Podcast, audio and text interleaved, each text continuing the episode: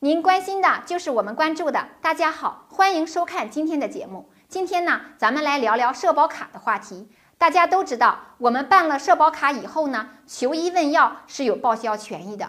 有的朋友很年轻，身体也很健康，大多数的时候呢，社保卡都用不上，个人账户的金额呢就都攒了下来，时间长了还真是一笔不小的数目。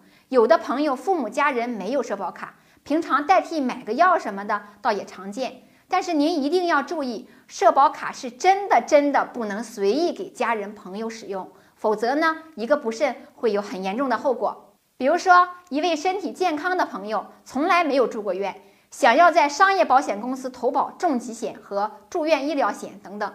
大家都知道，现在的网络都很发达，商业保险公司在接到投保业务的时候呢，都会进行核查。其中呢，一项重要的内容就是要看投保人的身体健康情况。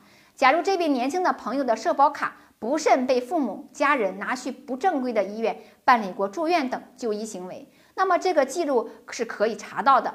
商业保险公司很容易就查到住院就诊记录等等，根据诊断的病情、治疗的记录等判断是否要进行承保。如果就医记录显示治疗过什么慢性病或者严重的被立为不能承保的疾病，那么就会拒保或者要求投保人额外增加保费，这样是很麻烦的。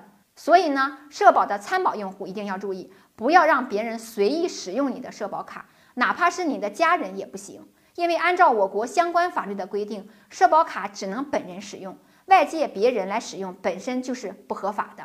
而且大家想想看，别人的身体健康记录在你的医保信息上，就像一个定时炸弹。